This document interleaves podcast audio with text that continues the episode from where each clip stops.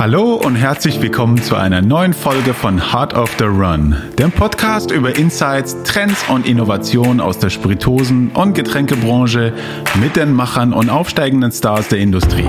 Mein Name ist Morten Bobakani und ich begrüße Sie ganz herzlich aus unserem Podcaststudio in Mainz. Heute erneut mit zwei spannenden Gästen aus Bonn. Die beiden Gründer Raphael und Gerald brennen mit viel Liebe zum Detail seit einigen Jahren im Rheinland einen der bekanntesten und erfolgreichsten deutschen Gins. Der Gin hat einen äußerst klangvollen Namen und zwar trägt er den Namen eines berühmten Helden der germanischen Nibelungensage. Großer Name, viel dahinter. So werben auch die Rheinland-Distillers selbst ein wenig Augenzwinkern für, eine, für ihre Spiritose, die ganz ohne industrielle Hilfsmittel, künstliche Aromen oder andere Zusatzstoffe auskommt. Warum die Linde eine große Rolle in der Herstellung ihres Gin spielt, erklären uns meine Gäste selbst. Herzlich willkommen Raphael Vollmer und Gerald Können von Secret Gin. Hallo Morten. Hallo Morten, wir freuen uns sehr. Grüßt euch. Lieber Raphael und Gerald, ich freue mich wirklich sehr, euch im Podcast zu haben, um noch mehr äh, über eure spannende Geschichte zu erfahren. Stellt äh, unseren Hörern euch und euer Unternehmen vor. Wer seid ihr? Was macht ihr? Gerald, hau rein. ja, also wir sind äh, die Rheinland Distillers, ein schwülziger Name. Ähm, Raphael und ich haben die Firma 2014 gegründet ähm, mit dem Ziel, ja, wie soll ich sagen, Selbstverwirklichung. Wir hatten einfach Lust auf einen eigenen Gin. Das, trinkt, das klingt erstmal ziemlich hemsärmlich, äh, war es rückblickend auch. Aber ähm, wir hatten ein paar Jahre vorher begonnen, Gin zu trinken und dieser Hype ist ja losgetreten worden, damals durch, durch Monkey 47, dann kamen die ersten Nachzügler und wir dachten, hm, also unser Geschmacksprofil der Träume und äh, unsere Region ist noch gar nicht besetzt, also lass es uns doch selber machen. Mhm. Ähm, oder Raphael, ist das, ist das gut zusammengefasst? Ich glaube, das trifft es eigentlich ganz gut. Also wir hatten, wir hatten Bock drauf und wenn man es jetzt scherzhaft äh, betrachtet, dann lohnt es sich ja auch ab einem gewissen Pro-Kopf-Eigenkonsum ab einem bestimmten Punkt selbst einen Gin herzustellen und äh, das war dann der Auslöser. Mhm. Kanntet ihr euch vorher? Ja, wir sind, wir sind schon beste Freunde seit, äh, ich glaube, mittlerweile 25 Jahren. Ja. Ähm, es wird quasi äh, von Jahr zu Jahr mehr. Ähm, das klingt so krass. Das ist ein mhm. Vierteljahrhundert. Ja. Ein Vierteljahrhundert. Ähm, es, ist, es ist Realität, ja, genau. Nee, wir kannten uns vorher schon. Und äh, daher war der Sprung eigentlich äh, was Besonderes von einer Freundschaft ähm, zu einer geschäftlichen Zusammenarbeit. Man hat ja ähm, mit Kumpels häufiger mal Ideen in, bei einer Bierlaune oder beim Glas Rotwein. Mhm. Aber in den seltensten Fällen wird dann ja auch eine Firma draus. Und die Hürde haben wir dann irgendwann doch erfolgreich gemeistert. Mhm, mhm. Wer hat denn euch eigentlich äh, geprägt? Wer waren eure Vorbilder in der Jugend? Gab es Role Models ähm, oder Leute, die euch beeinflusst haben? Raphael? Ja, fange ich einfach mal an. Also es gibt, gibt natürlich immer ähm, Persönlichkeiten, die inspirierend sind. Ähm, sind, die sind in meinem Fall, äh, würde ich sagen, fast mannigfaltig äh, viele. Deshalb kann ich mich da auch nicht auf einen festlegen.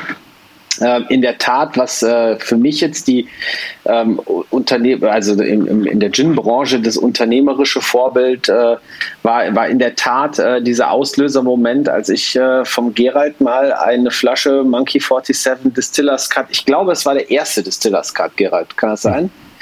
Von, hm, den, bin ich ganz sicher, aber es war auf jeden Fall einer der ersten, ja. Ja, äh, geschenkt bekommen habe und dann ähm, vom Storytelling übers Packaging hin äh, zum, zum Produkt, äh, das, das war schon sehr inspirierend, würde ich sagen. Mhm. Und Gerald, bei dir?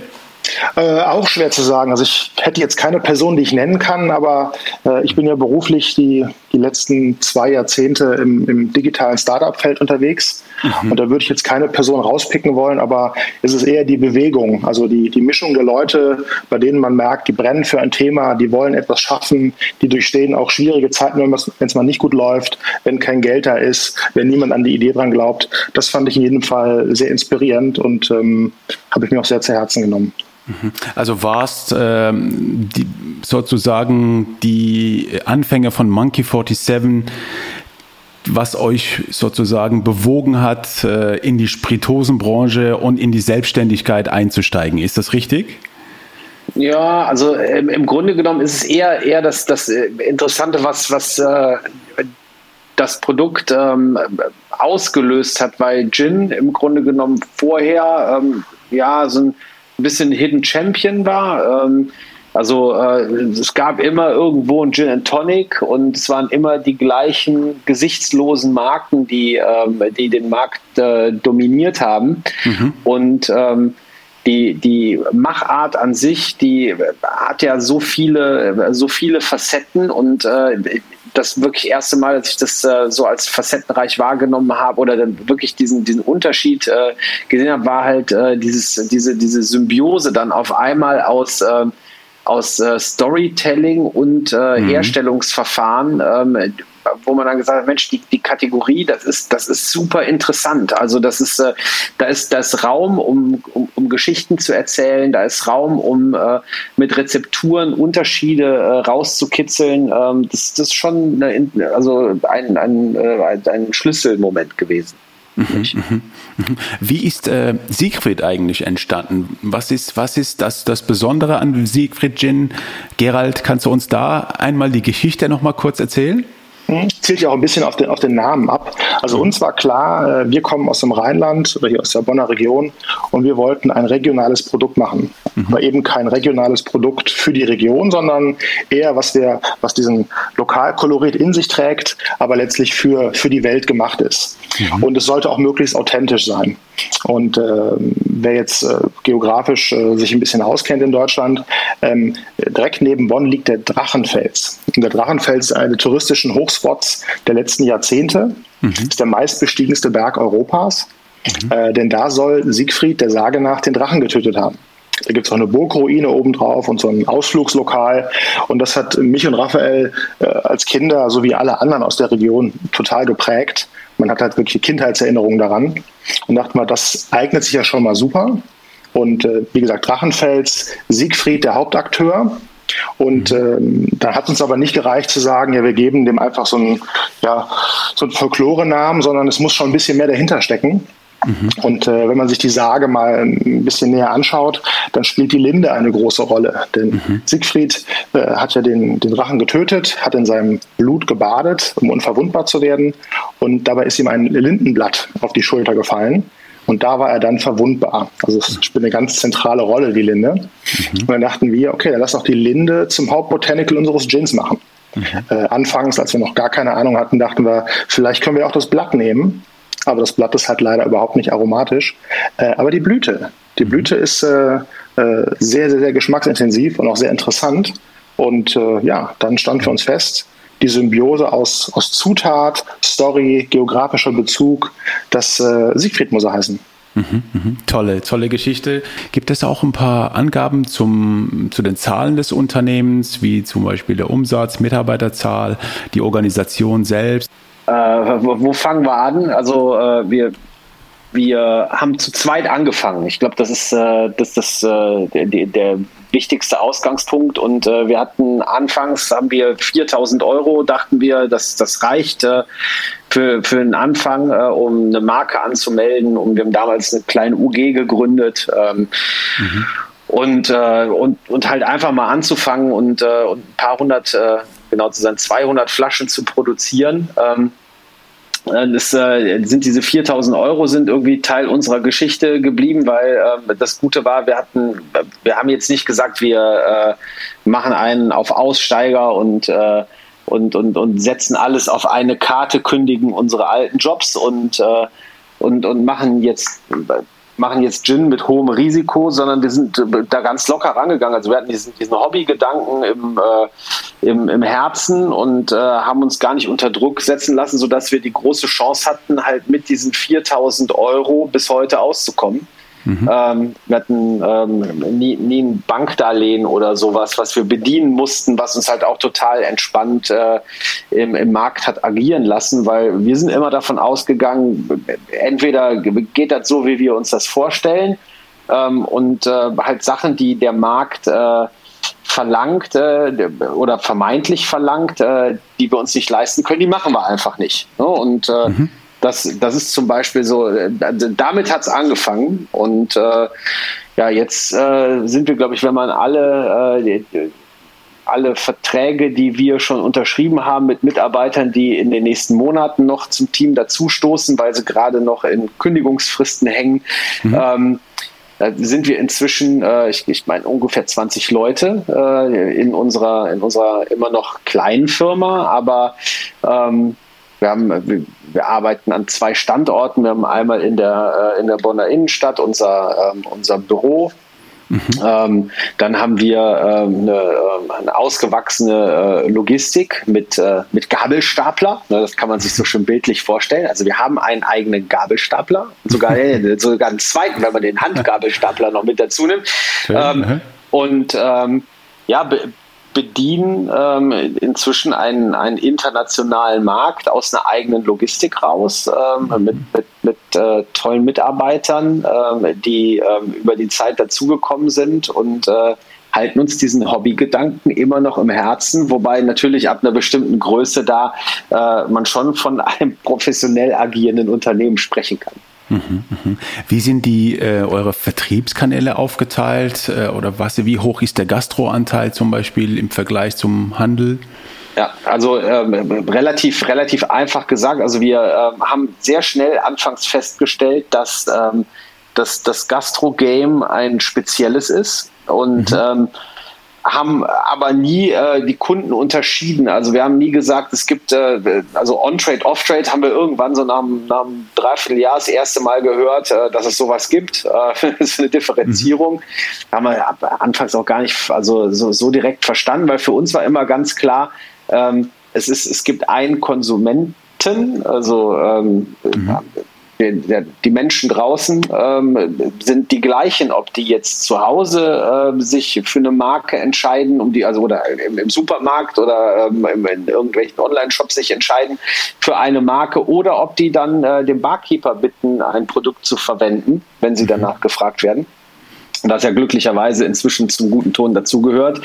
Ähm, und äh, wir haben halt ganz am Anfang haben wir uns dazu entschlossen zu sagen, wir konzentrieren uns auf die Menschen da draußen, ohne, ohne zu differenzieren. Und ähm, haben uns äh, damals äh, der, der technologischen Möglichkeiten bedient. Äh, es fing mit Facebook an, wir sind schon was älter. Ähm, mhm. Und äh, dann kam halt irgendwann ähm, kam äh, Instagram dazu, äh, Pinterest, jetzt demnächst äh, Snapchat, äh, nicht, nicht Snapchat, sondern wie heißt das andere? Äh, TikTok. Hier, äh, TikTok, ganz genau. TikTok, genau. TikTok, ja.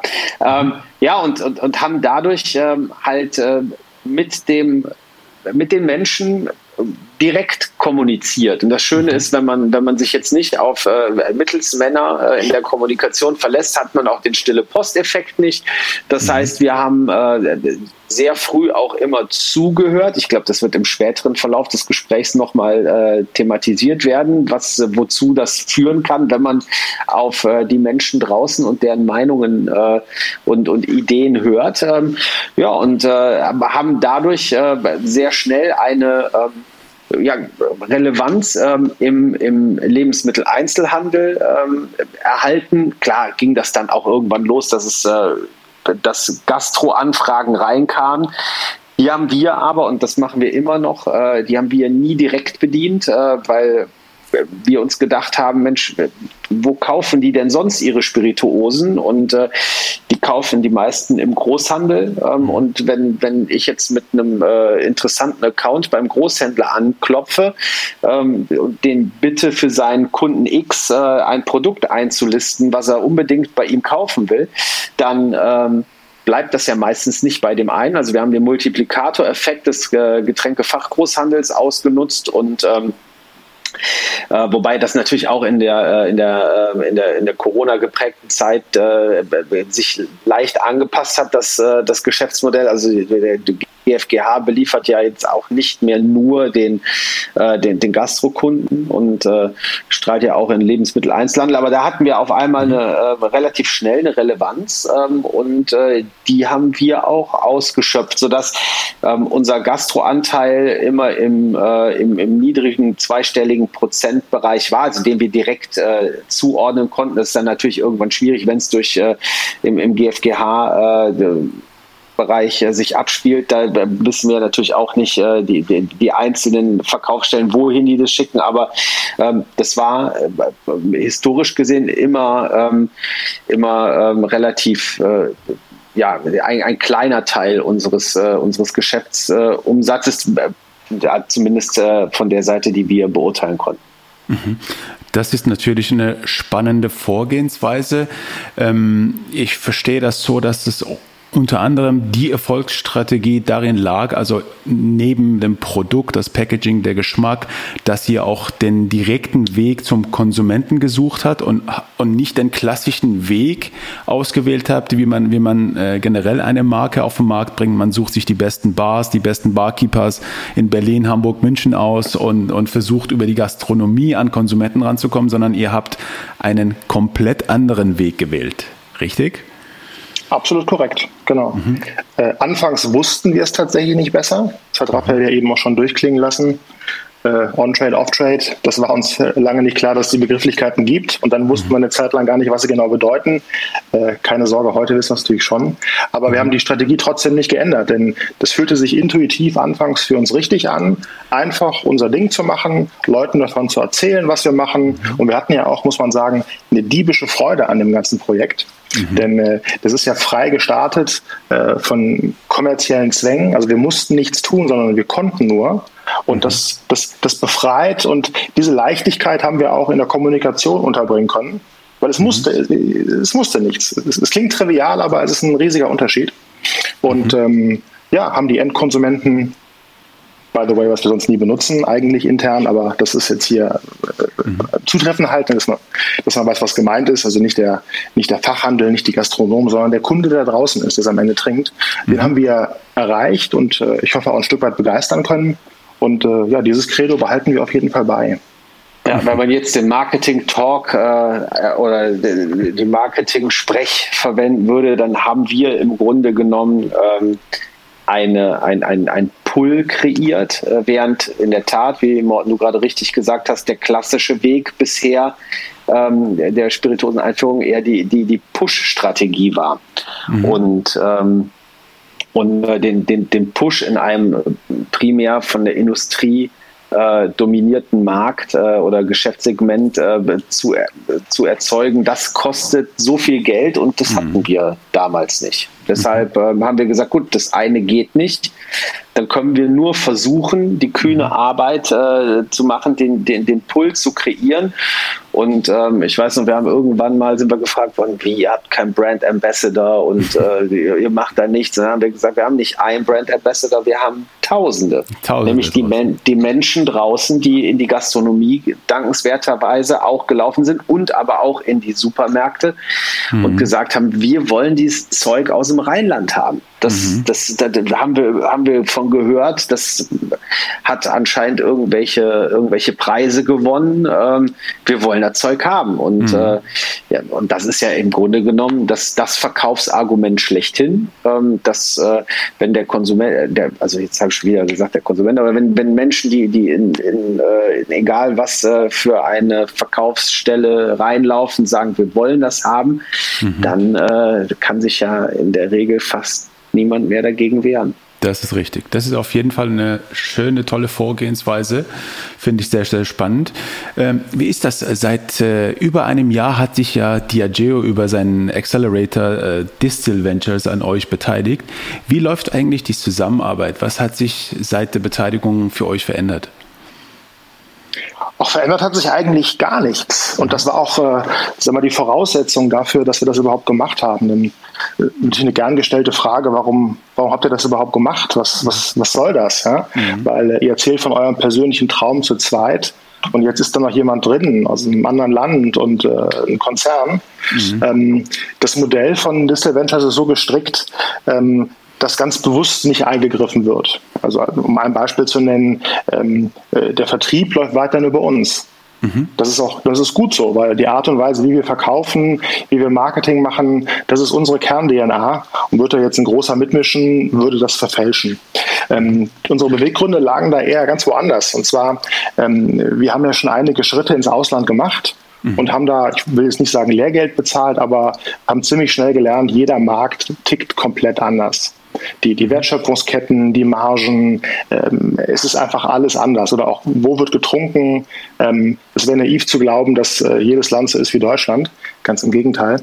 Und äh, das Gute an so einem großen ja, Konzern ist, eins wissen die, die wissen, wie man wo Spirituosen verkauft. Also die können wir jederzeit fragen. Und diese Distil Venture, diese Einheit fungiert wie so ein, der Raphael sagt immer ganz gerne, wie so ein Stecker zwischen Startup und Konzern. Genau. Mhm. Ähm, denn äh, wir, wenn wir was wissen möchten oder eine Detailinformation, wir brauchen Zahlen oder irgendwas, dann wenden wir uns nicht an den Konzern, mit denen haben wir gar nichts am Hut, sondern wir haben unsere dedizierten Ansprechpartner bei Distal Ventures, mit denen wir sehr eng und freundschaftlich zusammenarbeiten. Und dann, ähm, ja, dann besorgen die uns diese Informationen, die stellen die Kontakte her. Ähm, wir hatten jede Menge Zoom-Calls äh, während der Pandemie und gar nicht, weil jetzt äh, Leute uns prüfen wollten, sondern weil wir Themen hatten, wo wir gesagt haben, da hätten wir gern mal eine, eine Drittmeinung, eine Fachmeinung, mhm. um zu gucken, ob unser Weg richtig ist ähm, und äh, oder auch zu validieren häufig nur. Mhm, mhm. Ähm, ja. Gerald, äh, du hast mal in einem Interview gesagt, künftig wissen wir besser, wie die Großen in der Branche bestimmte Dinge angehen. Kannst du uns äh, erklären, wie die Großen die Dinge angehen? Ja, also die, ähm, du hast ja selber schon gesagt, ne, ganz klassisch. Also ähm, äh, deshalb, also da können wir sicherlich nichts lernen, wie man irgendwie Produkte platziert. Mhm. Denn natürlich ist das eine, eine Strategie, die die Erfolge gezeigt hat, die hat die letzten Jahrzehnte geprägt. Aber nicht nur in der Spirituosenindustrie, generell ist es ja so, äh, die Welt hat sich geändert. Ja? Ja. Früher war es den, den großen Konzernen vorbehalten, Produkte herzustellen und es gab den Endverbraucher und der wurde bezirzt mit, mit Marketing, das erstellt worden ist von irgendwelchen Agenturen. Mhm. Äh, auch gute Agenturen. Also es geht nicht um Qualität, es geht nur um das, das, das Grundwesen, wie das funktioniert hat. Mhm. Ähm, wo dann irgendwelche Marketinglandschaften erstellt worden sind, die eigentlich meist fernab der Realität waren. Ja. Und ich würde mal so sagen, der, der Konsument wacht immer mehr auf und der möchte das gar nicht mehr so sehr. Der möchte, der möchte was Authentisches haben, der möchte was, ja, was, was, was Ehrliches. Und das war ja unser Credo von Anfang an, dass wir nie auf Agenturen gesetzt haben. Natürlich haben wir Leute, die uns helfen in unserem Netzwerk, aber klassischerweise sich eine Kampagne von einer Agentur machen lassen, äh, eher könnte man uns die Füße abhacken, wie wir das tun würden, mhm. weil das eben, das, das wären nicht wir und wir glauben, dass der Konsument riecht das. Mhm. Also das machen Konzerne, Punkt eins, total. Ja. Dann zum Zweiten äh, das besagte Push-Marketing. Eine mhm. Spirituose, eine neue, wird in den Markt gedrückt über, den, über äh, die Gastro. Ähm, also auch da unterscheiden wir uns fundamental. Wir sind also quasi auch äh, ein Exot. Wenn immer wir Gespräche haben mit, mit Leuten aus dem Konzern, die auch teilweise etwas höher angesiedelt sind, dann äh, haben wir immer faszinierende Blicke, weil äh, die sagen, okay, was immer ihr da macht, das scheint zu funktionieren, so würden wir das nicht machen. Mhm, mh. ja? Also es, äh, wir ticken nicht nur in der Größe anders, sondern einfach in unserer gesamten DNA. Mhm, mh. Okay. Ähm, Raphael, was, äh, was für einen Einfluss hatte die Pandemie eigentlich auf euer Unternehmen? Ja, ich habe ja gerade schon gesagt, dass wir, ähm, dass, dass unser, unser, unser ähm, On-Trade-Geschäftsanteil, der war nie so hoch. Also, hm. also vor der Pandemie ist kein, kein Geheimnis. Äh, ich meine, könnte man jetzt auch Nielsen Research und sowas äh, sich reinziehen, um die Antwort zu kriegen, dass das bei uns so vor, vor Corona bei, äh, ich glaube, in 2019 bei knapp 20 Prozent lag, äh, mhm. gesamtunternehmerisch. Ähm, und ähm, äh, zumindest das, was wir tracken konnten. Und ähm, und wir haben mit, dem, mit, äh, mit den Menschen draußen direkt kommuniziert. So, mhm. was ist dann passiert? Dann, äh, dann, dann äh, kam Corona und, und wir hatten natürlich am Anfang genau wie alle anderen auch erstmal ähm, erstmal ähm, ja jetzt Panik wäre das falsche Wort, aber äh, wir haben gesagt, oh Mist, jetzt gucken wir mal aufs Konto, wie lange können wir noch, wie lange können wir die Gehälter zahlen, wenn jetzt gar nichts mehr kommt. Mhm. So. Dann hat sich ja relativ schnell rauskristallisiert, dass unsere Hauptabsatzkanäle, ähm, nämlich ähm, der Off-Trade-Bereich, ähm, relativ unbeeindruckt, zumindest äh, in den hochvolumigen Teilen, ähm, nämlich äh, Lebensmitteleinzelhandel, ähm, einfach weitermachen konnte und dass äh, dieser, dieses Geschäftsfeld genauso wie ähm, zum Beispiel äh, jetzt, große Online-Händler wie Amazon, ähm, um nur den größten zu nennen, ähm, dass, dass das ja absolute Krisengewinner waren. Gut, jetzt haben wir dann natürlich auf einmal mit, mit Klopapier konkurriert und sowas, was sehr stark nachgefragt war im, mhm. im, im, im Handel, aber ähm, da ähm, mussten wir uns zum Glück gar nicht erst groß umorientieren. Wir sehen inzwischen, dass ähm, der äh, Wettbewerb ähm, da äh, ganz stark nachgezogen ist. Also äh, Kanäle, die wir bespielt haben, äh, sei es jetzt äh,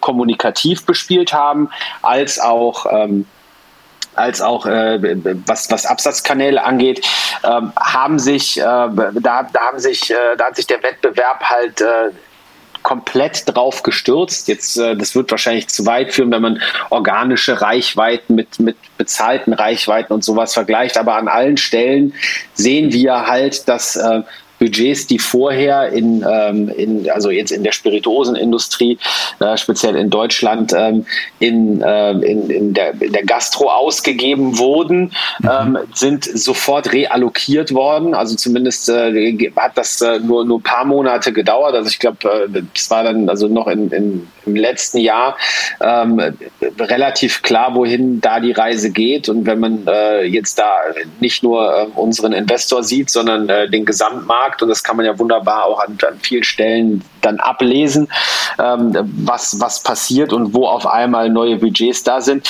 dann ähm, konnten wir im Grunde genommen uns, ja, also wir haben uns nicht zurückgelehnt, sondern wir haben gesagt, okay, das ist jetzt, das, was sind eigentlich unsere Stärken? Und äh, das äh, ist uns dann äh, nach dem ersten Schock äh, noch im April letzten Jahres, äh, ist uns das dann, äh, haben wir das dann in einem, in einem Telefonat, was Gerald und ich geführt haben, haben gesagt, so jetzt komm, jetzt gucken wir einfach mal, wo sind unsere Stärken, was können wir denn gut? Und hey, wir machen einfach genau das weiter, was wir bisher gemacht haben, nur fokussieren uns halt tutto completo mit, mit aller Macht genau auf die Kernbereiche, die wir sowieso drauf haben. Und ähm, ja, das hat dazu geführt, dass wir ähm, also so stark gewachsen sind in 2020 äh, wie noch nie zuvor. Und äh, in, in 2021 äh, wachsen wir noch stärker. Äh, im Moment, also jetzt mal schnell auf Holz geklopft, äh, dass, das, dass das auch so, äh, so weitergeht, weil ähm, das ist natürlich, äh, egal, egal was für Erfolgsgeschichten man schreibt, immer die Gefahr, es kann äh, von heute auf morgen können die Leute sagen,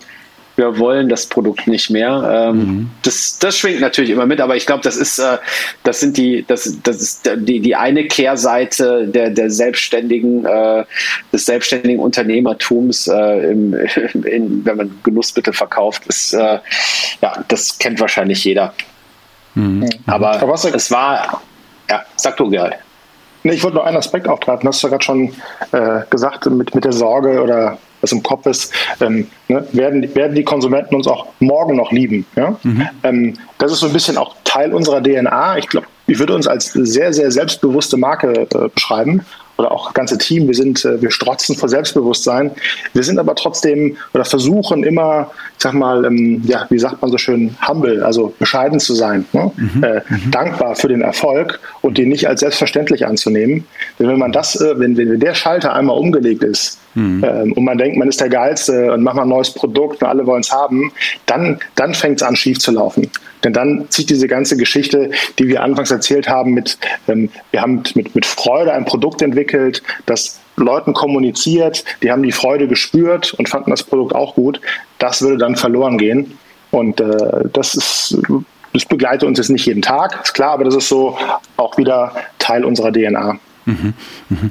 Das macht euch natürlich äh, sehr sympathisch. Ihr habt einiges richtig gemacht. Ihr habt den direkten Konsumentenkontakt gesucht von Anfang an, habt organisch Reichweite aufgebaut, auch authentisch und auch die richtige Vertriebskanäle ausgewählt und bespielt. Wenn wir jetzt schon beim Thema Markenaufbau sind, äh, wie baut man denn aus, aus eurer Sicht eine Marke auf? Worauf sollten man achten? Was sind äh, aus eurer Sicht die Do's und Don'ts dabei? Das ist natürlich ein, ein, sehr großes Feld, keine Frage. Ich glaube, mhm. ähm, den, den, den, wichtigsten Kern hatte ich eben schon mal im anderen Zusammenhang genannt, äh, Authentizität. Mhm. Eben natürlich ein, ein, ein, Markenbild zu kreieren, das äh, für etwas steht, keine Frage, was Identifikationskraft, Unterscheidungskraft besitzt, aber eben auch sich echt anfühlt. Mhm. Und das ist das große Problem bei den Marken der, der Großkonzerne, Ähm, so letztlich äh, souffliere ich jetzt das Gleiche, was ich eben schon mal gesagt habe. Ähm, wenn man sich eine Marke aufbauen lässt über Agenturen, äh, das wirkt alles perfekt, aber es ist eben auch nicht echt. Mhm. Und ähm, das würde ich jedem raten, oder das rate ich auch jedem, wenn ich mit, mit jungen Gründern spreche, versuchen, echt zu sein. Mhm. Und echt heißt nicht, dass man, dass die Marke gleich ist mit den Personen, die es machen. Das wäre ja, das wäre ja schlimm. Ne? Es ist nicht eine geschäftliche Marke, mhm. aber äh, das darf nicht ähm, opportunistisch konstruiert sein. Man darf, oder unserer Meinung nach ist es nicht optimal, eine Marke zu machen für eine bestimmte Zielgruppe, weil es da eine gewisse Marktopportunität gibt, wenn man da Geld verdienen kann. Das ist, äh, das fühlt sich irgendwie wrong an. Zumindest wäre das kein Weg für uns. Mhm. Wie lange hat es denn aus äh, bei euch gedauert, bis ihr festgestellt habt, die Marke kommt an, die Konsumenten mögen die Marke, das Produkt, die kaufen das. Wie lange hat es gedauert, bis ihr die ersten Erfolge hattet? Das ging super schnell, ehrlich gesagt, weil äh, wir hatten anfangs, äh, haben wir uns gar nicht äh, groß mit, äh, mit irgendwelchem äh, Brimborium befasst, wie, äh, wie, was, was braucht man für eine Website. Wir hatten im Grunde genommen damals ein, ein, ein eine Produktseite, wo unten drauf war, hier kaufen. Und mhm. dann haben wir ähm, die besagten 200 Flaschen anfangs gehabt. Mhm. Und hatten halt die, die Befürchtung, so was, im schlimmsten Fall hätten wir sie selbst getrunken oder an Freunde verschenkt. ähm, aber das ging, das ging ähm, relativ zügig, relativ schnell los. Äh, und was halt, ich erinnere mich an einen Moment und da erinnern sich äh, meine alten Mitarbeiter aus meinem alten Job, äh, erinnern sich da noch dran.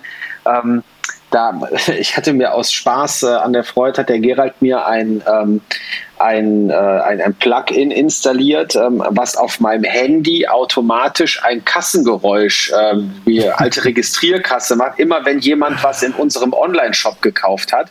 Aha. Ich erinnere mich, da hatten wir äh, dann den nächsten Batch freigeschaltet mhm. und ich äh, spazierte eines Morgens dann in den, äh, in den Laden ähm, und äh, mein Handy machte die ganze Zeit Ratsching, Ratsching, Ratsching, Ratsching, Ratsching und dann habe ich habe ich gesagt, oh Gott, ich glaube, wir haben hier ein Monster kreiert. Ja, ähm, das, äh, äh, das, das, das war so, so der Moment. Also wir hatten das, dieses, dieses Momentum hat man sofort von Anfang an gespürt, dass ja. da anscheinend, mhm. dass wir den, den Zeitgeist anscheinend irgendwie getroffen haben. Mhm. Ähm, frei nach dem Motto, auch ein blindes Huhn findet mal ein Korn. Äh, ist uns das, äh, ist uns das, also das, das haben wir, also haben wir relativ schnell gemerkt. Und äh, dann kam für uns aber eher der Punkt, dass wir uns entscheiden mussten, so wie, wie treiben wir das denn voran und ähm, was, wie, wie lassen wir dieses, dieses Wachstum ähm, geschehen und ähm, dann äh, erinnere ich mich an eine zweite Sache, haben wir gesagt, so Mensch, wenn wir jetzt ein bisschen mehr Knete hätten, dann könnten wir zumindest mal nicht nur, ähm, wir haben dann ein paar Mal 500 Flaschen äh, produziert, bis wir dann irgendwann auf äh, die 998 äh, äh, Flaschen oder 980 Flaschen ähm, Batchgröße hochgegangen sind. Mhm wo wir dann die, die, die, die, die volle Kapazität unseres Brennmeisters in einem Vorgang ausgenutzt haben. Äh, da haben wir gedacht, Mensch, da könnten wir ja schon, also wenn wir jetzt ein bisschen mehr Geld hätten, könnten wir ja ein bisschen, bisschen mehr Produkt ähm, herstellen. Ähm, und da ging es jetzt gar nicht mal um äh, hier Increase in Marketing Spend, ne, wie man das äh, heute sagen würde, äh, da, sondern eher so, so Produktverfügbarkeit. Ja? Mhm. Einfach, einfach ein bisschen mehr was da zu haben, dann, dann, dann könnte auch mehr verkaufen. Dann haben, äh, da kamen natürlich sofort ein paar Leute um die Ecke, die meinten, ja, hier wollt, ne, wenn, wenn ihr mal Geld braucht, ihr könnt mir Anteile abgeben und sowas. Und dann mhm. ähm, haben wir mal so, so, so geguckt, so, was wird denn sowas kosten? Ich, ich meine, äh, das ist auch kein Geheimnis, da wollten wir äh, dann jemandem äh, 10% für 50.000 Euro verkaufen. Ähm, und die Reaktion, ja, danke, dass du lachst. Äh, so aus der heutigen Sicht äh, hätte der mal besser nicht die Rückfrage gestellt. Also auch für uns zum Glück hat er, äh, hat er das, äh, das äh, quasi abgelehnt, meinte, oh, das war ein bisschen hochgegriffen und sowas. Ne? Heutzutage kennt man das ja so aus Höhle der Löwen oder sowas, ne? mhm. ne? wenn dann 10% für 50.000 Euro, ähm, das äh, ja, war damals sehr ambitioniert. Aus der heutigen Sicht können wir drei Kreuze schlagen, dass das nicht so gekommen ist. Aber ähm, wir haben uns dann aktiv ähm, 31.12.2014 mhm. haben wir uns, ähm, da haben wir mit unseren Familien Silvester und mit einem sehr engen Freund von uns zusammen Silvester gefeiert und wir haben uns angeschaut und haben gesagt, komm, wir, wir machen das selbst. Ja, wir mhm. machen das und wenn es länger dauert, aber wir machen das den, auf den, auf den ja, langsam gesunden, natürlichen Weg äh, lassen wir diese Marke wachsen und schauen einfach, wie weit tragen uns diese 4000 Euro. Mhm. Und ähm, das, äh, ich glaube, es ist auch kein Geheimnis, dass die 4000 Euro längst zurückbezahlt sind. Ähm, mhm. An uns selbst äh, sind die wieder zurück und seitdem, äh, seitdem geht das seinen Weg. Und wenn es mhm. mal mehr geht, dann geht es mal mehr. Wenn es mal weniger geht, geht es mal weniger. Ähm, ich, ich das, das, was, das, äh, das tragen wir und all unsere Mitarbeiter im Herzen, dass wir dadurch auch nicht ähm, ähm, unsere, unsere ähm, Geschäftskunden nach Größe ähm, segmentieren, sondern wir sind um jeden kleinen Weinfachhändler, äh, die dürfen wir übrigens nicht vergessen, weil das sind nämlich Leidtragende der Pandemie gewesen, genauso wie die Gastronomen, ähm, den kleinen Weinfachhändler, ähm, der, äh, der, der die Geschichte erzählt, der ähm, mit, mit, mit, äh, mit, mit viel Liebe ähm, Aufbauarbeit auch immer noch äh, für uns betreibt, äh, den unterscheiden wir jetzt, äh, der, der, der ist für uns genauso wichtig wie, ähm, wie ähm, einer der großen Lebensmittelhändler mit E oder mit R am Anfang, äh, die wir hier in Deutschland bedienen. Ähm, das, da haben mhm. wir uns ganz, ganz aktiv für entschieden. Und mhm. ähm, ja, zeichnet, äh, zeichnet auch wieder die von Gerald gerade erwähnte DNA aus, sehr, sehr die spannend. wir in uns tragen. Ja, ja.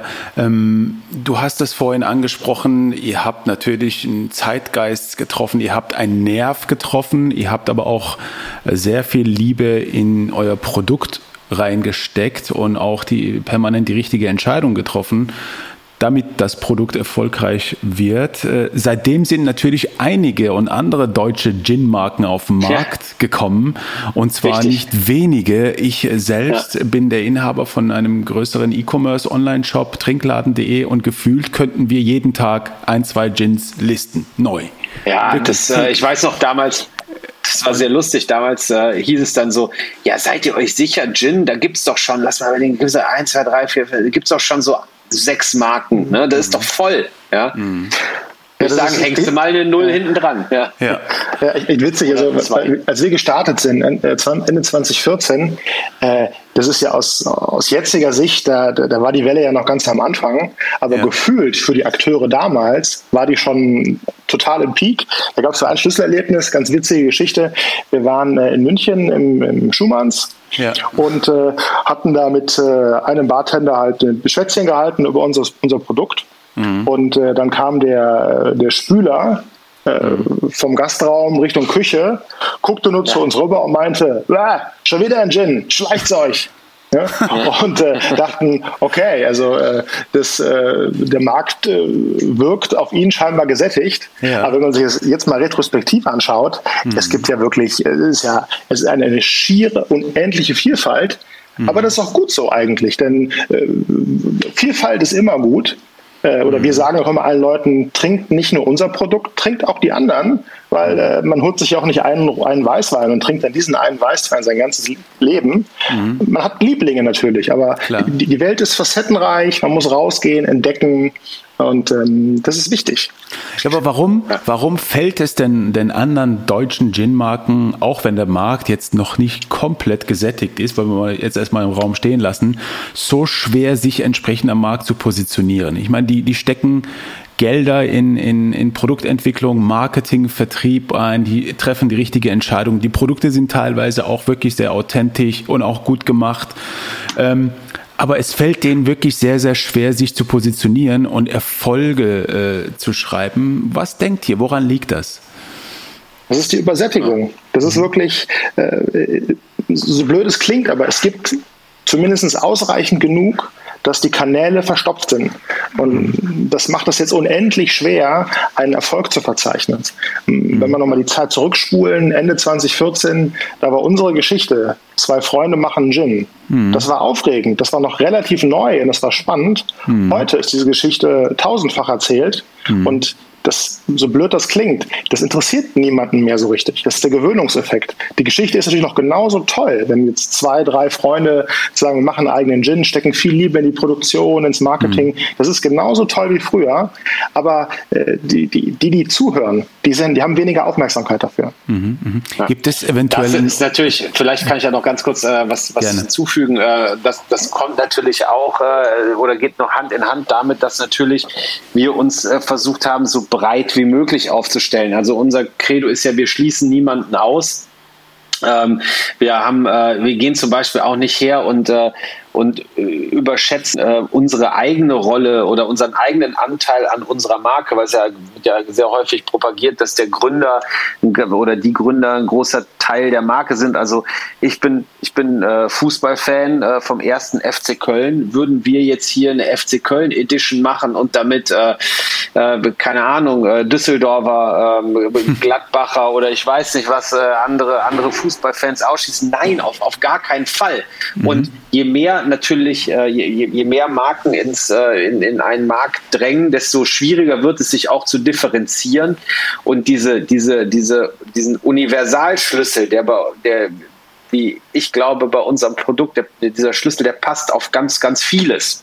Mhm. Ähm, das ist natürlich eine Geschichte, die ist auch irgendwann äh, erzählt und dann äh, ist es auch vorbei und dann muss man sich spezialisieren und dann bist du halt der, äh, der Lokal-Gin, ähm, der Stadtwahrzeichen auf dem Etikett drauf hat äh, und, äh, und ganz eng mit einem Fußballverein verbandelt ist. Aber damit macht man sich dann natürlich auch irgendwann, äh, deckelt man natürlich auch die, die, die Möglichkeit, ähm, halt an anderen Orten auch sehr erfolgreich zu werden. Und, ähm, und das äh, das ist, glaube ich, auch einer der Gründe. Aber ähm, ich würde gar nicht sagen, dass, äh, dass, dass, an, dass, dass andere Marken keine Erfolge verzeichnen können.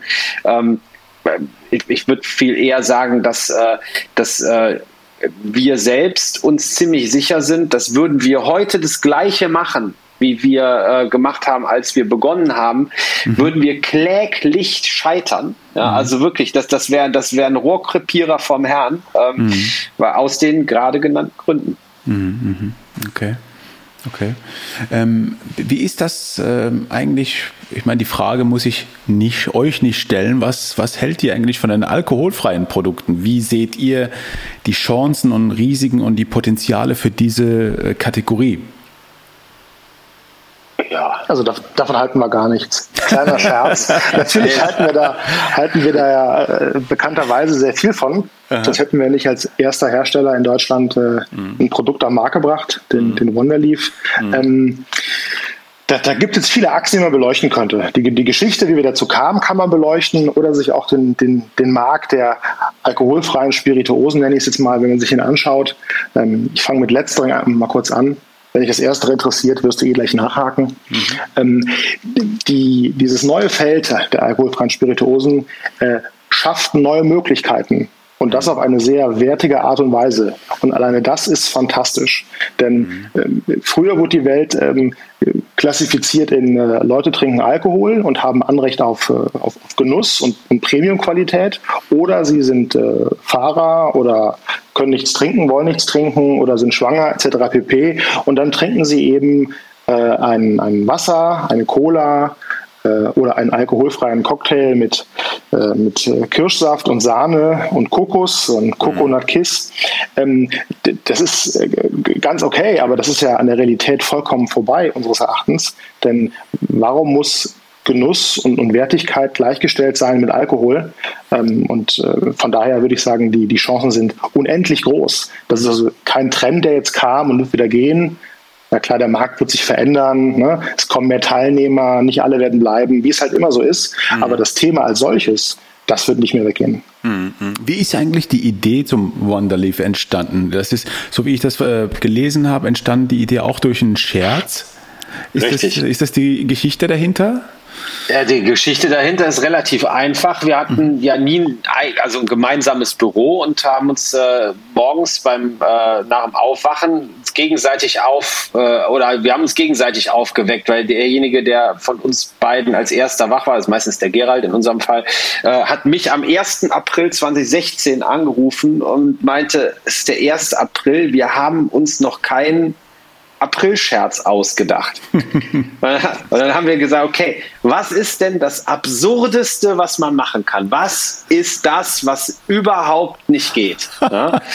Ja, haben wir gesagt, ja gut, dann, dann lass doch mal ganz schnell äh, unseren lieben äh, Freund Phil anrufen, der äh, seit jeher für die Umsetzung, die grafische Umsetzung von Ideen, die wir haben, zuständig ist. Mhm. Wir rufen den Phil an und bitten den mal in einem in einem äh, so von Morgentau geprägten Wald-Environment, wo, wo, wo dann Lichtstrahlen äh, auf eine, eine Flasche Siegfried fallen, der, der dann nicht rot ist, sondern komplementär grün, mhm. ähm, wo wir dann äh, den alkoholfreien Siegfried ankündigen gesagt, getan. Das hat bis, ich glaube, bis 15 Uhr äh, oder sowas gedauert am 1. April 2016. Da war das Ding da. Dann haben wir das, äh, haben wir bei Facebook, äh, haben wir schnell hier, ne, machst du, machst du zu Facebook, ne? Und dann haben wir das, das gepostet und äh, ja, und dann, dann ging's los. Dann da kam halt wirklich hier vom Yoga-Retreat so und so, von, von Großhändlern. Und ich weiß das ja,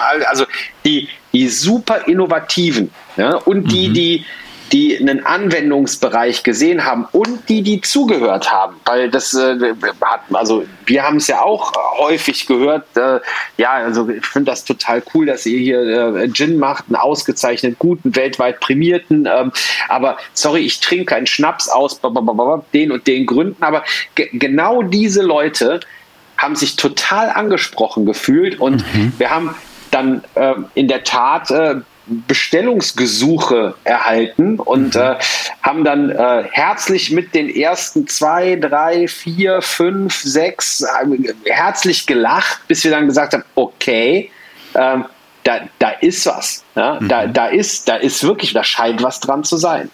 Und mhm. äh, das, äh, seit, seitdem begleitet uns diese Idee und äh, in 2018 waren wir dann soweit, äh, das, äh, das Ganze auszuliefern. Und, mhm. ähm, und sind da aber auch mit, mit, mit, mit absoluter Überzeugung drangegangen, weil wir halt, und äh, das ist das Schöne an unseren Kommunikationskanälen, die sind nicht monodirektional und es ist kein Störer dazwischen, dass es halt stille Post gibt, ähm, mhm. äh, sondern wir, wir, haben ja direktes Feedback äh, der Menschen verarbeitet und, ähm, und wir, wir im Grunde genommen, das, das hört sich jetzt, äh, soll sich nicht, äh, soll sich jetzt nicht äh, arrogant anhören, weil wir haben in der Tat die, die, die, die, wir haben nicht Antworten auf alles, aber das war ähm, uns vom ersten Moment an sowas von offensichtlich klar, dass das in der Kombination auch mit dem Markennamen Siegfried, da waren wir ja nicht nur die Ersten, die das in Deutschland oder das erste deutsche Produkt in dieser Sparte, sondern wir waren weltweit auch die erste Spirituosenmarke, die auf Deutsch gesagt die Eier hatte, den, mhm. den Markennamen einer bestehenden Spirituose ähm, mhm. mit einem nicht alkoholischen Produkt. Ja in manchen Kreisen ist das ja der Antichrist. Ja, das ist ja, das ist mhm. ja, das ist ja, das ist ja, das ist ja Frevel vor dem Herrn, äh, sowas überhaupt zu wagen. Mhm. Aber da waren wir weltweit die ersten und anscheinend ähm, äh, in, dem, in dem Fall äh, haben wir eine Trendsetter-Funktion, das kann uns keiner mehr nehmen, weil jetzt ähm, wo wir anfangs belächelt wurden, werden wir halt auf, auf ganz breiter Ebene von allen großen und vielen kleinen ähm, kopiert. Das stimmt. Anfangs natürlich. belächelt, jetzt kopiert. Das, das, ist, das ist richtig. Ja. Ich weiß noch, BCB 2018 war das, da haben mhm. wir ja mhm. das Produkt vorgestellt. Da haben also wirklich äh, viele wirklich gelächelt. Das ist also kein geflügeltes mhm. Wort, sondern man wurde tatsächlich ja. belächelt. Mhm. Ähm, was aber nicht schlimm war, es hat auch keiner mhm. böse gemeint, aber ja. das war eher so, ja, äh, wer, wer, braucht das denn jetzt schon wieder? Ne? So, ähm, Und zwar eine ganze Menge ist ja dort, ja. Ja, genau. Das ist ähnlich wie, wenn man sich mal zurückerinnert, oder äh, wir eher kaum, also da waren wir zu jung, äh, alkoholfreies Bier. Als das damals eingeführt worden ist, ja. äh, wurde das damals ja auch nicht von einer etablierten Brauerei unter einer Kernmarke eingeführt, sondern unter einem, einem neuen Markennamen. Ähm, um eben die Hauptmarke nicht zu gefährden. Und ich, ich, will mir gar nicht ausdenken, was es da an Stammtischen für Gespräche gegeben hat zu diesem Produkt. äh, und natürlich diese Gespräche, die früher am Stammtisch stattgefunden haben, oder mhm. der, der, heutige Stammtisch ist ja Social Media. Ne? Und mhm. dementsprechend gab es natürlich viele, die es verstanden haben, die das Produkt äh, äh, haben, probieren wollten, die neugierig waren.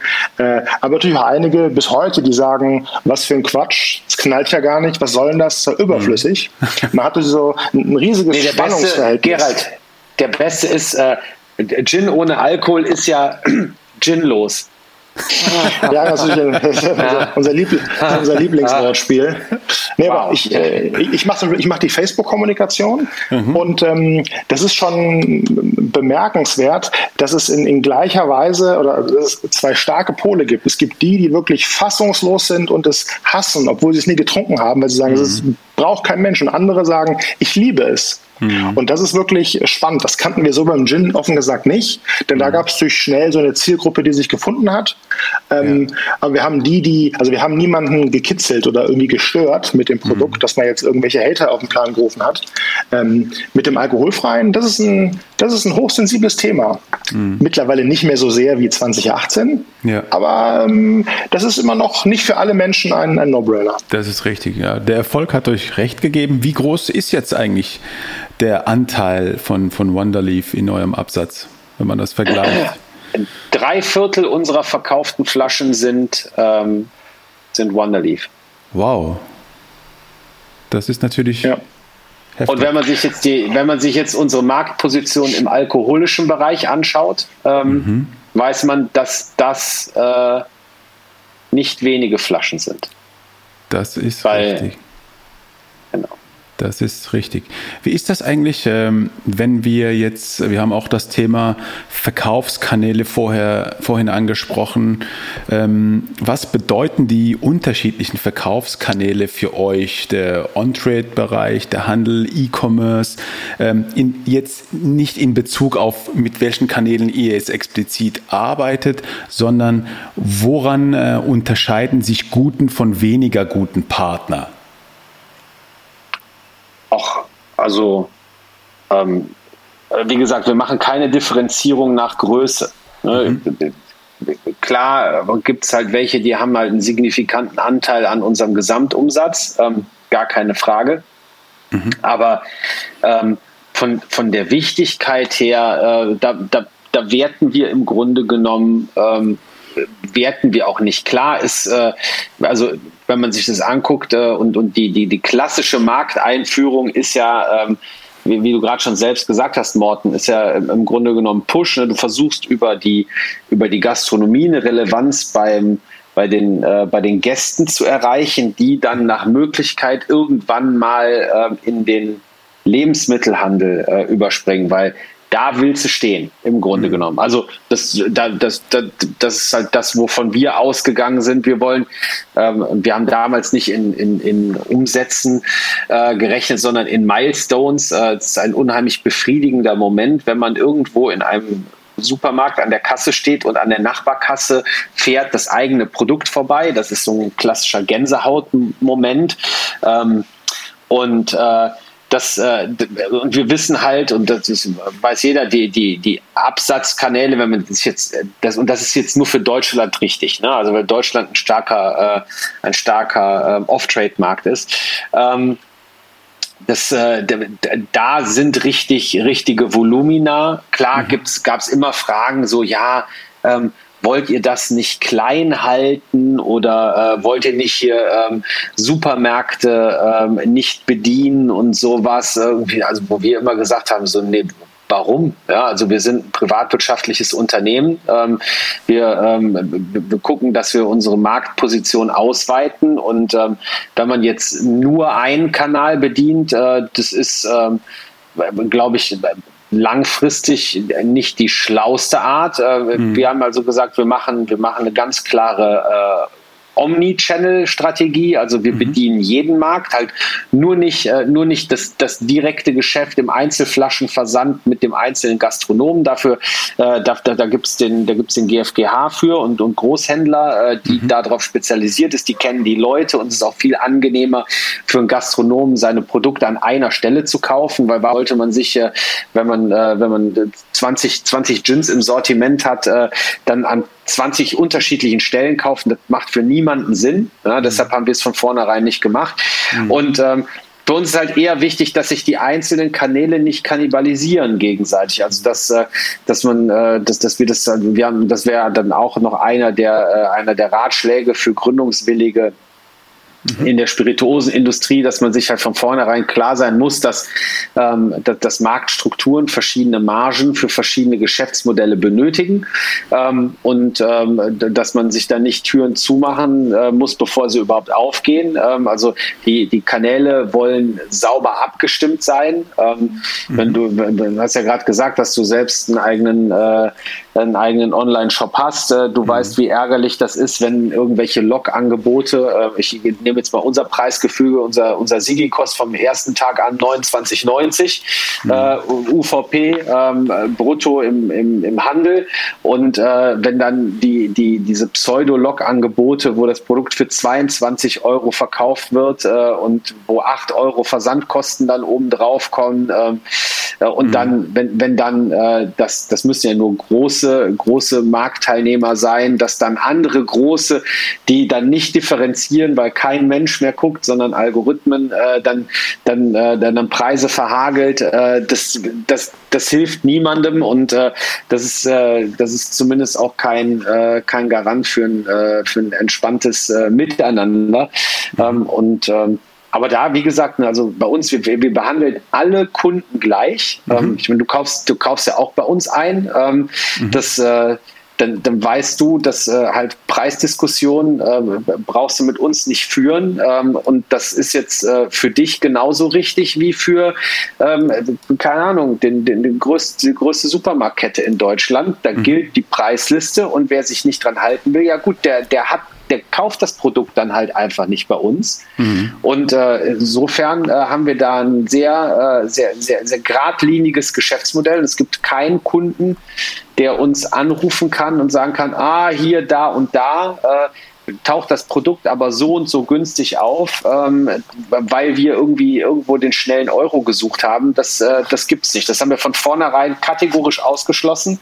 Mhm. Ähm, weil das war äh, so eines der Learnings, die ich mit eingebracht habe. Solche Sachen fallen einem irgendwann immer auf die Füße und das ist total cool, morgens aufzuwachen und mhm. nicht solche Anrufe erwarten zu müssen, weil alle zum gleichen Kurs einkaufen. Richtig. Natürlich in, in Mengen, in Mengenstaffeln, die, die muss man anbieten, aber mhm. ähm, da ist halt Gradlinigkeit äh, ein, ein Ass im Ärmel. Mhm. Toll. Ähm, ich wechsle jetzt kurz zu ein paar Rapid-Fire-Fragen. Das heißt, meine Fragen sind schnell, eure Antworten müssen aber nicht schnell sein. Ihr könnt auch langsam antworten. Ich habe insgesamt vier Fragen. Ihr könnt äh, entscheiden, wer die erste Frage beantworten möchte. Okay? Und zwar, äh, was würdest du deinem 18-jährigen Ich auf den Weg geben? Das könnt ihr entscheiden, Gerald oder Raphael, wer von euch diese Frage beantworten möchte. Gerald. Ach, herrlich, herrlich. Okay, meinem 18-jährigen Ich. Ähm, ja. ähm, ist eine, eine, eine, eine, gute Frage. Ähm, hm, also, das mag sich jetzt sehr trivial anhören, aber sowas, äh, bleib auf dem Pfad, ein, ein, ein guter Mensch zu bleiben, halt an deinen Werten fest. Mhm. Das ist ja, man unterliegt ja der, der manchen Frohlockungen auf, auf in seinem Leben, aber seinen Werten treu bleiben. Ähm, das das habe ich in Summe, würde ich sagen, in meinem Leben und das war auch gut so.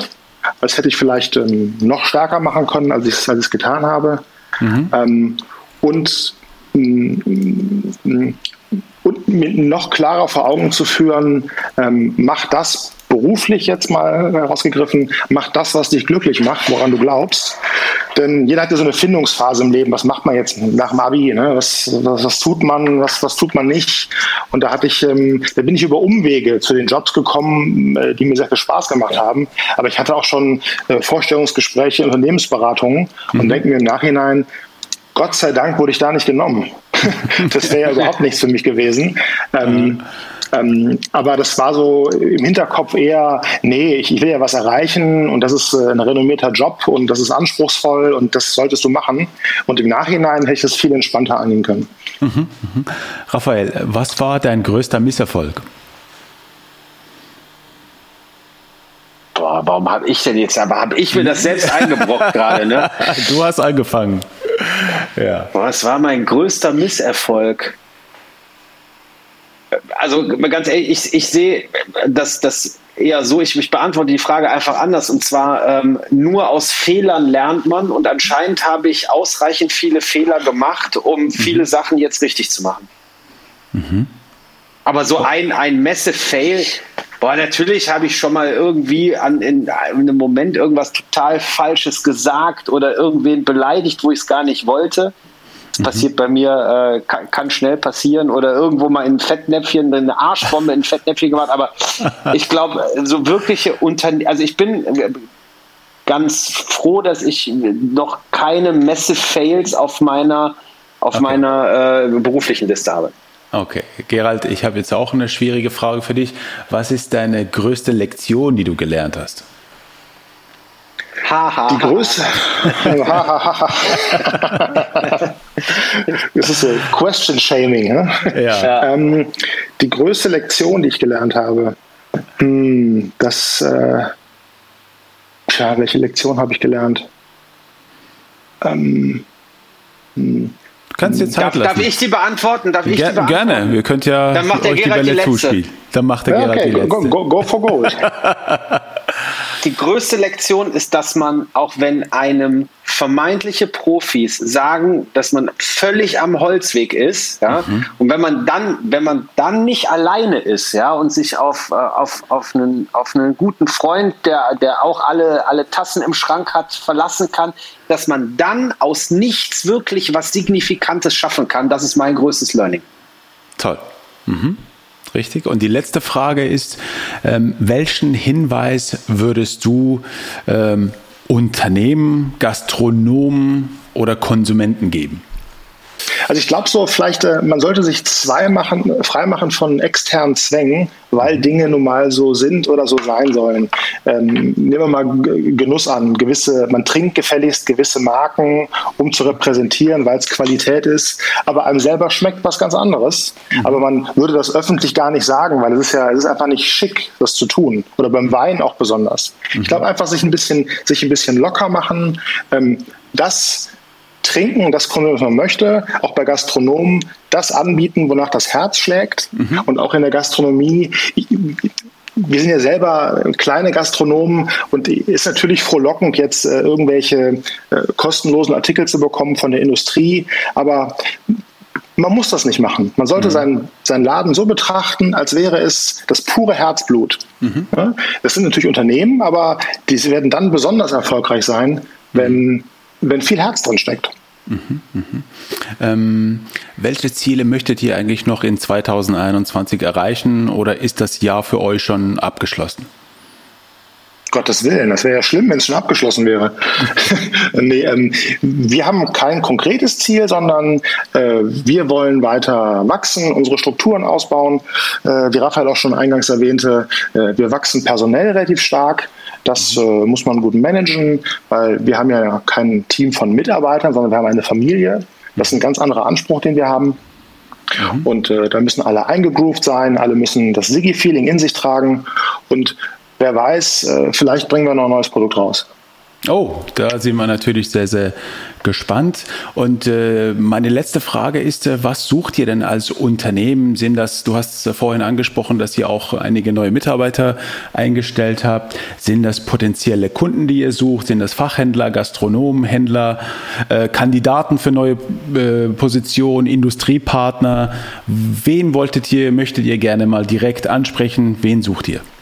Wir suchen Überzeugungstäter in allen Bereichen. Mhm. Also Le Leute, die, die Lust haben an, an, äh, an vielleicht Ungelerntem, was, was man noch nicht kennt. Ähm, Leute, die, die ähm, es wert zu schätzen wissen, ähm, dass, dass es ähm, halt äh, Produkte und, ähm, und, und auch Dienstleistungen, das übersetzt sich dann ja auch, äh, gibt, die, ähm, die einfach äh, den, den, den Zeitgeist ähm, ergreifen und äh, jetzt, wenn es Mitarbeiter sind, die, äh, die mit uns an diesem Projekt arbeiten wollen, das müssen halt äh, genauso Überzeugungstäter sein wie Händler, ähm, weil einfach nur irgendwas irgendwo hinzustellen, äh, das, das ist nicht von Erfolg gekrönt, äh, sondern ähm, halt so aus Sachen aus Überzeugung zu machen, weil man sie gerne macht. Und dann mhm. schließt sich der Kreis, das, was der Gerald gerade gesagt hat, denn nur darin ist man, kann man exzellent sein, also in Sachen, die man gerne macht. Mhm. Das heißt, äh, ihr sucht Überzeugungstäter, ihr sucht Menschen, die gerne mit euch zusammenarbeiten möchten. Es können Kandidaten sein, Industriepartner sein. Wer Lust hat auf euch hat, auf euer Produkt, auf die Zusammenarbeit mit euch, kann sich direkt bei euch melden. Richtig, hello at sixvision.com. Das ist der Kanal, über den man an uns rankommt. Super. Lieber Raphael, lieber Gerald, tausend Dank für eure Zeit. Es hat wirklich sehr viel Spaß gemacht, mit euch zu sprechen. Ich habe sehr viel Neues erfahren. Ähm, ihr wart wirklich sehr, sehr sympathisch, auch eure Geschichte, auch was ihr in Zukunft vorhabt. Ich bin mir jetzt sicher, dass viele Hörer draußen jetzt noch mehr über euch Bescheid wissen. Vielen Dank für eure Zeit. Bleibt gesund und bis hoffentlich bald. Danke, lieber Morten. Danke, Morten. Ciao. Vielen Dank. Macht's gut.